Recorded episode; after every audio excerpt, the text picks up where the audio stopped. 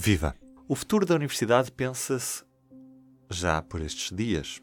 Nos últimos dois anos, a pandemia condicionou fortemente aquilo que é o decurso normal das atividades letivas. Foi uma oportunidade aproveitada ou foi perdida pelas universidades?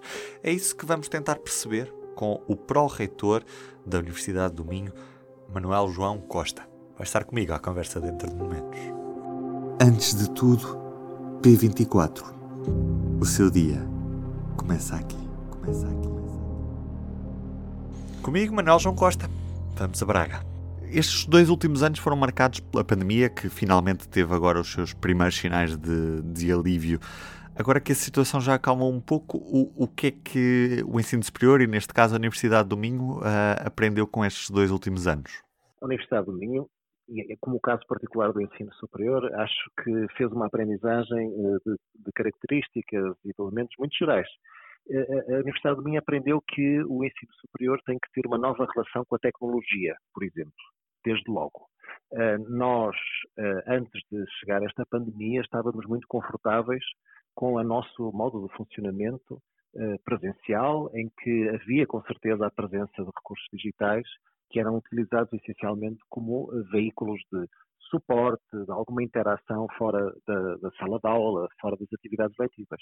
Compreendemos agora claramente que isso é insuficiente, depois que, passada esta pandemia que nos obrigou a abdicar totalmente destes recursos durante um, um intervalo de tempo bastante considerável, uh, por sinal, uh, compreendemos que estes recursos de facto têm potencial, têm, trazem novas uh, formas de interagir, trazem novas formas das pessoas poderem trabalhar e aprender. E, portanto, nós temos que nos relacionar de uma maneira diferente, diferente com estas novas tecnologias. Isso é uma, isso é uma lição, é uma lição muito, muito, muito clara. Por outro lado, também eh, nos eh, permitiu aprender que eh, podemos e devemos fazer um ensino mais próximo daquilo que é o mundo real. O que é que isto significa? Significa que, justamente porque usufruindo de uma, de uma relação diferente com a tecnologia, nós podemos estreitar de uma maneira uh, difícil de antecipar a relação entre o mundo das empresas, o mundo das organizações não governamentais, o mundo real, o mundo onde os nossos futuros alunos uh, irão mover-se, irão crescer, irão desenvolver-se, e aquilo que era tradicionalmente o que se passava dentro dos muros da universidade em que de facto éramos capazes, e, no Minho, em, por excelência, tínhamos uma relação uh, reconhecida até a nível europeu muito, muito rica com o, o, nosso ecossistema envolvente, nós agora sabemos que podemos ir ainda mais longe. Nós sabemos quão fácil é uh, trazer problemas do mundo real e pessoas profissionais que estão no terreno uhum. para as atividades letivas e, portanto, com isso criar aqui já uns laboratórios mais criativos de aprendizagem ao invés de um, modelos mais tradicionais, mais dispositivos e reservando para algumas unidades curriculares muito específicas de estágio ou outras o desenvolvimento destas, destas, uh, destas competências e destes elementos. É?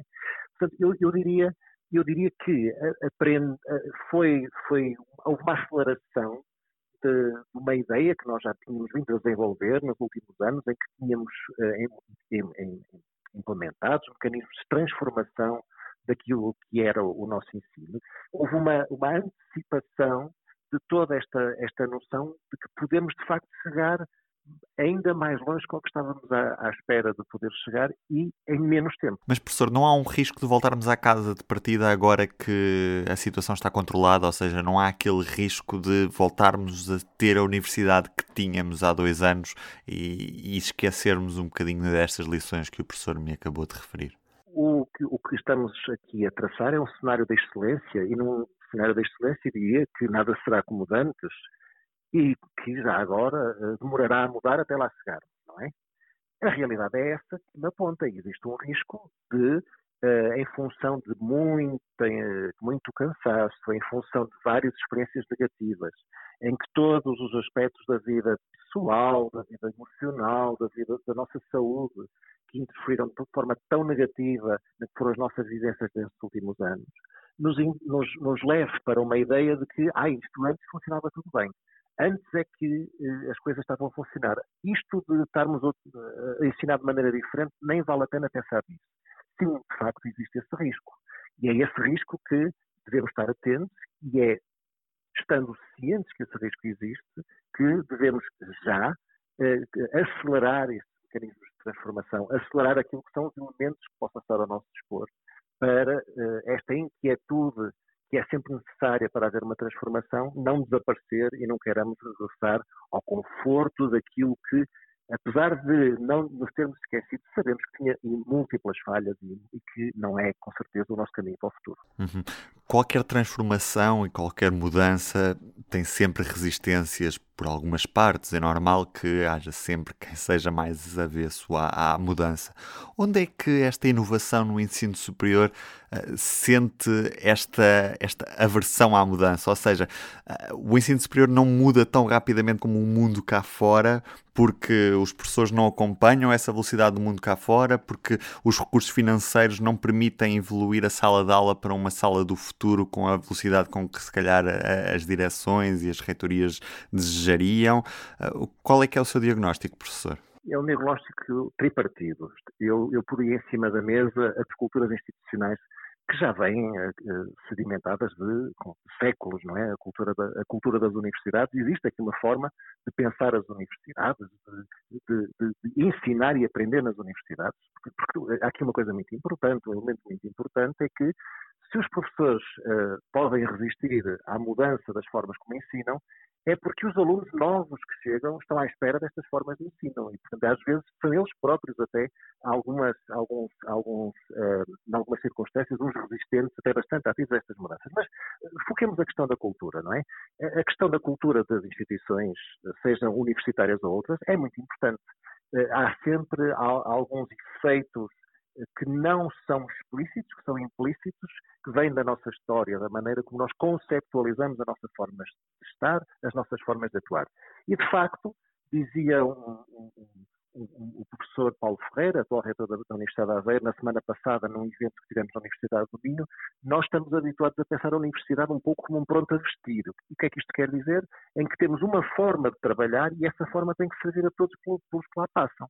E, portanto, dizia ele, eh, continuando com a sua metáfora, que temos que começar a pensar em ser mais uns alfaiates, em que temos que ter a capacidade de repensar aquilo que fazemos igual para todos, não é? E a partir daí trabalharmos outras dimensões, desde as próprias formas de ensinar, com certeza, porque a verdade é que hoje há imensas evidências que o ensino, chamemos de tradicional, é expositivo, claro que tem as suas virtudes, mas tem muitas desvantagens em relação a um conjunto de aspectos. Uh, isto é um aspecto importante, mudar estas formas de trabalhar, mas não só. Mudar, por exemplo, os percursos que colocamos ao dispor dos nossos estudantes. Por exemplo, não há, não há hoje em dia uma noção de que para uh, se falar em uh, aprender uma determinada profissão, essa profissão vai existir quando o aluno acaba a universidade, como havia há uns anos atrás. Nós temos que preparar os nossos estudantes, os nossos graduados, para profissões que ainda não existem. Então, nós temos que ter aqui a capacidade de criar alguma flexibilidade, quer no, no, na, na, na oferta que disponibilizamos, ou seja, dito de outra forma, das disciplinas nas unidades curriculares e da maneira como somos capazes de ter uma oferta em que elas compõem cursos diferentes, ao invés de cada um ter que fazer o mesmo trajeto, não é? E depois já agora o trajeto de cada um dentro das próprias disciplinas. Nós hoje temos uh, instrumentos muito interessantes, muito poderosos. Vou citar, por exemplo, o caso da inteligência artificial, que nos pode levar a personalizar determinados percursos dentro de unidades curriculares em função do ponto de entrada do aluno. Pode haver um estudante que eh, seja, imagine, muito eh, profícuo e muito eh, eh, eh hábil na, em determinadas eh, vertentes de uma unidade curricular, imagine, sei lá, de matemática, que é capaz de ser muito bom na álgebra, mas há outro que se calhar é particularmente bom noutra parte qualquer da matemática, no cálculo, mas tem que fazer a mesma disciplina e tem o mesmo projeto. Não, podemos dar-lhes projetos diferentes. Isto já está a acontecer. Ora bem, mas a cultura não é essa, não é? A cultura é uma oferta relativamente eh, bem definida, relativamente estanque, relativamente imovível, pouco ágil. Portanto, nós temos que, que, que, pensar que esta cultura tem que, tem que ser modificada. E entramos, eu falei numa, numa resposta tripartida, entramos também já agora na segunda vertente, que é também a vertente das, das regulamentações e do reconhecimento. Isto é, nós temos os nossos sistemas de, por exemplo, preparados para reconhecer a oferta no ensino superior, muito preparados para reconhecer este tipo de trajeto de pronto a vestir, chamemos-lhe assim. Portanto, um trajeto muito igual, muito com pouca flexibilidade. Nós temos também que uh, fazer com que estes sistemas que temos em termos de regulação do ensino superior também possam ajudar e contribuir para esta mudança, ao invés, ao invés de, de, de, de a manterem como ela está. E entra também o fenómeno da recompensa há uma, um reconhecimento geral, há inclusive um documento europeu muito interessante, perspectiva o ensino superior para 2030, em que reconhece a importância enorme que foi, nestes últimos anos, nós termos tido o privilégio de termos um desenvolvimento de investigação científica de grande qualidade das universidades que são preparadas para a investigação, isso é um privilégio. Agora, o problema aqui em relação ao ensino é o seguinte: estima que nós temos pelas pessoas que fazem esta investigação, que têm que ter, têm que ter uma grande estima, não temos uma estima igual pelos professores que fazem a inovação. Os mecanismos que existem de reconhecimento desta atividade, por exemplo, para a produção na carreira, para a contratação de docentes para o ensino superior, privilegiam de uma maneira absolutamente eh, desigual a capacidade que um indivíduo demonstra de ser bom a investigar versus a capacidade que o indivíduo demonstra de ser bom a pensar em flexibilizar o seu ensino, flexibilizar as suas aulas, trabalhar com os alunos para os alunos terem percursos flexíveis, com sucesso, etc, etc. Portanto, o, o, segundo elemento, para além da cultura, que está, que está naturalmente com ela muito relacionado, é o elemento do reconhecimento. O terceiro já falou dele. Infelizmente atravessamos uma, uma época em que o investimento no ensino superior parece que não é prioritário.